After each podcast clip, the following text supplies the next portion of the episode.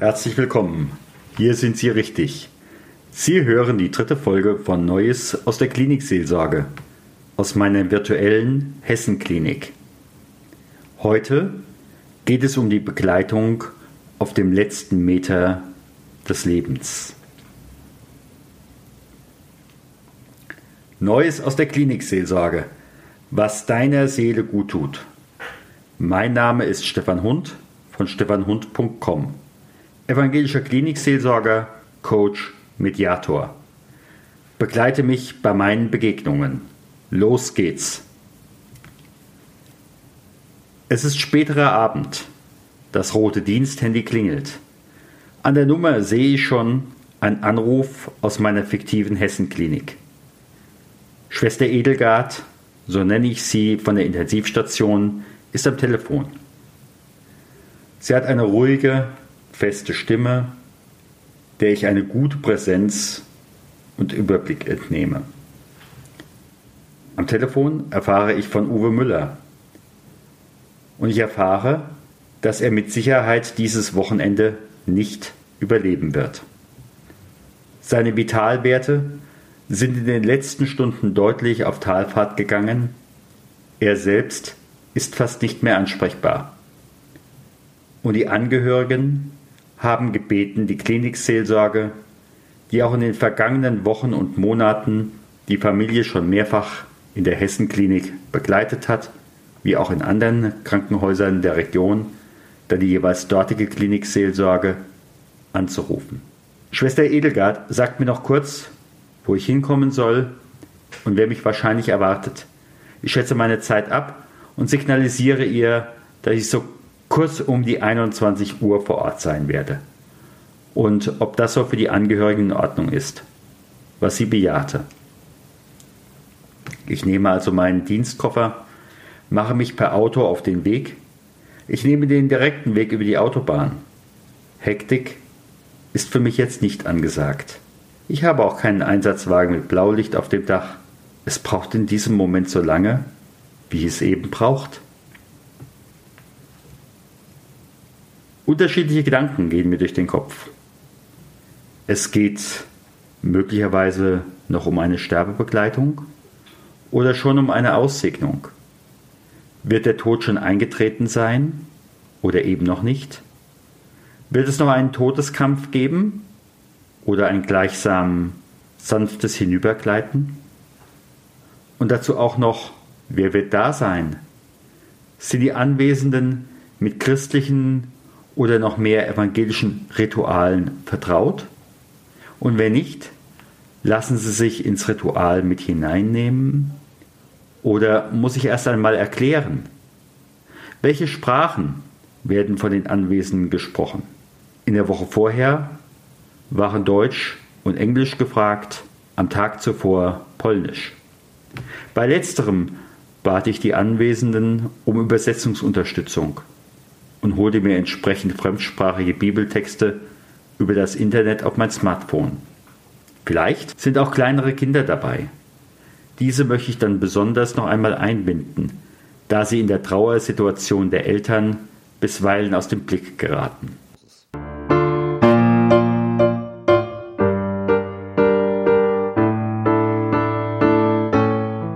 Ungefähr 45 Minuten später stehe ich auf der Station informiere mich punktuell bei der Stationsärztin über den aktuellen Gesundheitszustand. Es könnte sich ja etwas entscheidend verändert haben. Ich lasse mir den vollständigen Namen des Patienten, der in der realen Episode natürlich anders geheißen hat, geben und sein Alter. Wir sind auf der Intensivstation. Das heißt, ich werde mich erst einmal mit einem roten blauen oder gelben bereitliegenden Kittel gewanden, Mundschutz anlegen und natürlich auch Handschuhe. Einige Schritte weiter. Ich stehe nun in dem Zimmer. Die Ehefrau und einige andere erwachsene Personen aus der Familie begrüßen mich. Ihr Gesichtsausdruck wirkt gefasst. Ich sehe aber auch neben der Traurigkeit die große Anstrengung. Uwe Müller so erfahre ich später, liegt schon einige Wochen in dieser Klinik. Vorher in anderen Kliniken der Region. Gut umsorgt, aber das kostet auch massiv Kraft. Jeden Tag hierher zu kommen, an diesen Ort, das hängt für die aus dem Landkreis kommende Familie nicht nur am Stadtverkehr und der schwierigen Parkplatzsituation. Mit öffentlichen Verkehrsmitteln wäre es anders, aber auch nicht leichter gewesen.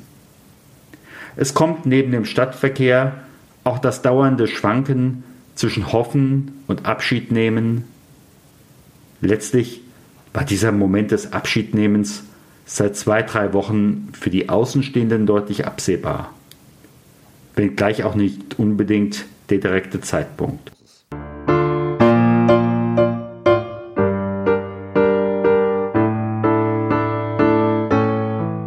Zunächst trete ich erstmal still zum Bett von Uwe Müller, gleichsam, um mich ihm vorzustellen und Kontakt aufzunehmen. Er erscheint mir schon, ja, sehr weit weg. Ob er mich gehört hat? Ich kann es nur vermuten. Auf der anderen Seite, aus langjähriger Erfahrung kann ich sagen, dass Patienten viel, teilweise viel mehr als wir selbst ahnen, von ihrer Situation und dem Geschehen außen herum mitbekommen. Die Vitalwerte auf der Anzeige neben dem Bett sind schwach, aber schon seit längerem, zumindest seit meiner Alarmierung, stabil. Einzig nehme ich schon eine leichte Gelbfärbung, ein besonderes Gelb der Haut wahr. Für mich ein deutlicher Hinweis, dass Uwe Müller in seinen beiden letzten Stunden hier in diesem Leben ist. Das habe ich im privaten wie auch im beruflichen Kontext schon vielfach so erlebt. Ich lasse meinen Blick zu den Anwesenden schweifen, schaue in die Gesichter, nehme die Körperhaltung wahr.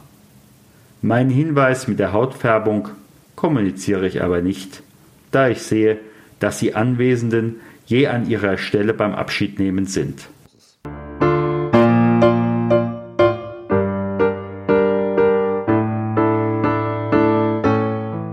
Ich öffne nun gleichsam den heiligen Raum mit den Worten, die einer Überschrift oder einer Torinschrift in diesem Moment gleichen, im Namen Gottes des Vaters, des Sohnes und des Heiligen Geistes. Ich schenke den Anwesenden eine kleine Bildkarte mit einem Bronzeengel, lasse das Bild einen Moment wirken und lese auf der Innenseite Worte aus dem 91. Psalm vor. Dort heißt es, der Herr hat seinen Engeln befohlen, dass sie dich behüten auf allen deinen Wegen, dass sie dich auf Händen tragen und du deinen Fuß nicht an einen Stein stößt. Dazu Gebetsgedanken eines Kollegen, die auf der anderen Seite stehen. Und dann lade ich ein, gemeinsam das Vaterunser zu beten. In diesem Falle sprechen es die Angehörigen deutlich hörbar mit. Ich schließe mit dem Segen, insbesondere mit dem Hinweis, der mir aus vielen Begegnungen im Kloster Gnadental zentral geworden ist, den ich für mich etwas abgewandelt habe, wenn ich dann sage, und wohin wir jetzt auch immer gehen, dort ist schon unser Gott. Gehen wir im Frieden Gottes und schließe mit dem Kreuzzeichen.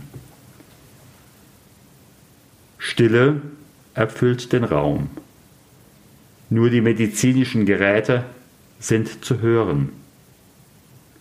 Vielleicht für den einen lauter, ein anderer blendet sie in seiner Wahrnehmung aus.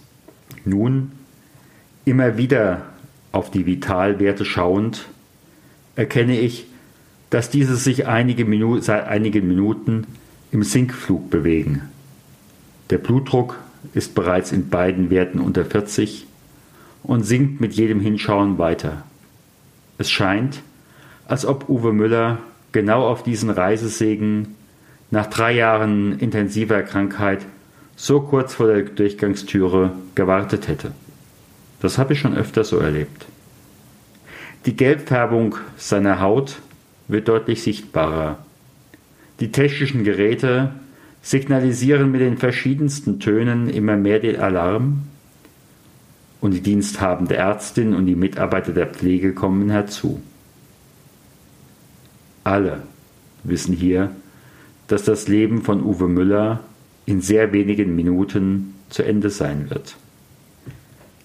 Trotz aller Traurigkeit ist es ein Abschied in Würde.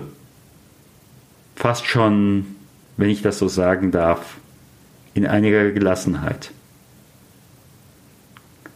Ein heiliger Moment, so würde ich es nennen, folgt.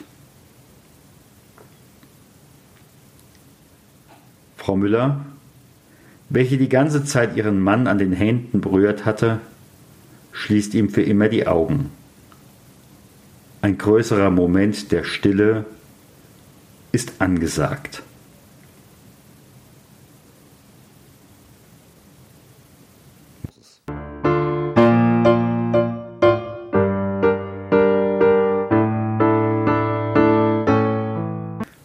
Meinerseits signalisiere mit Blickkontakt, dass ich gleich den Raum verlassen werde.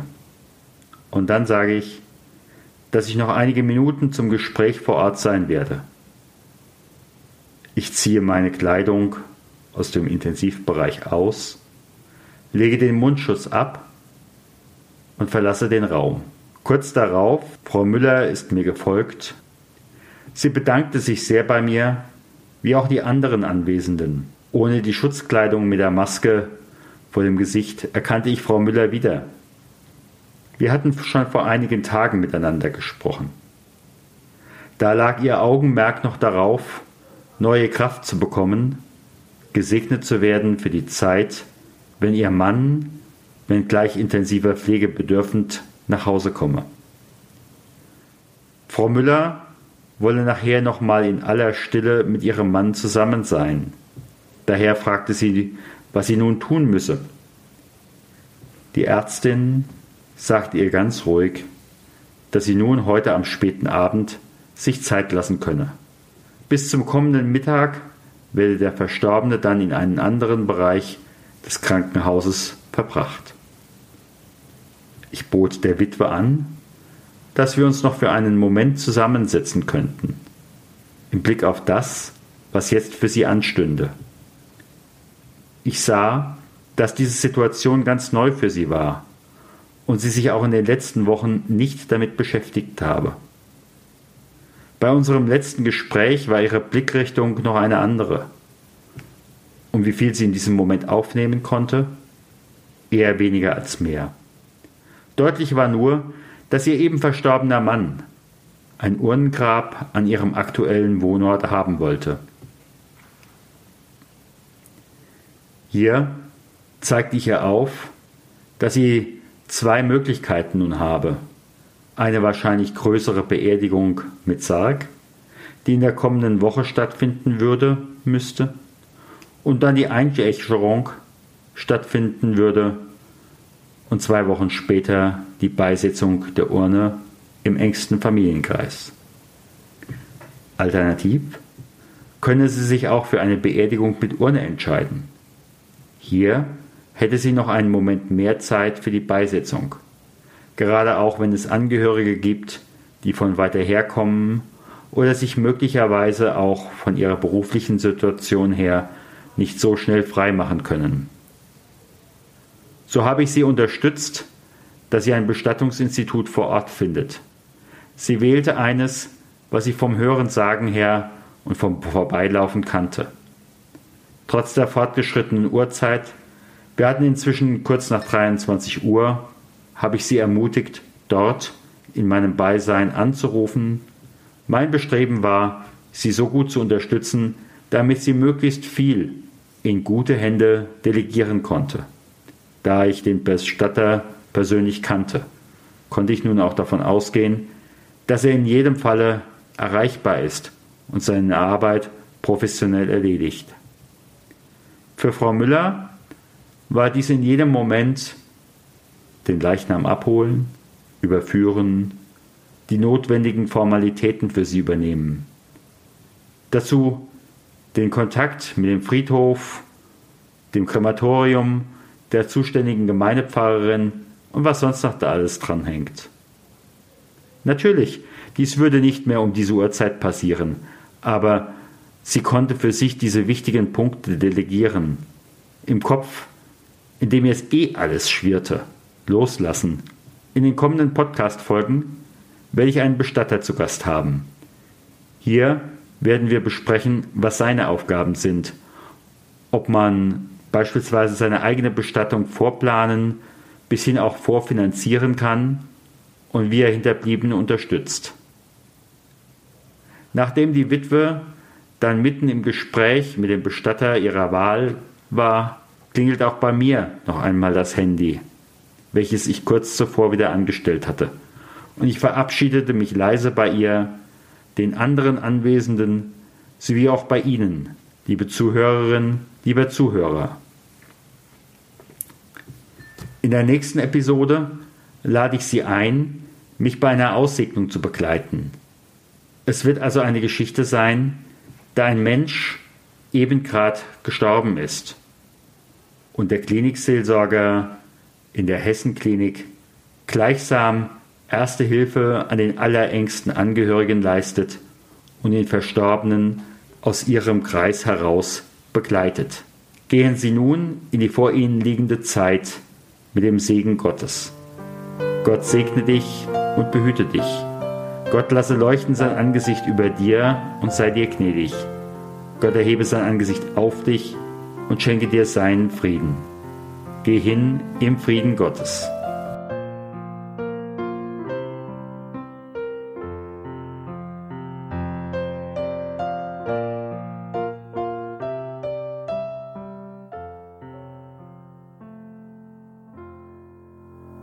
Herzlichen Dank für Ihre Zeit und Ihr Zuhören bei Neues aus der Klinikseelsorge.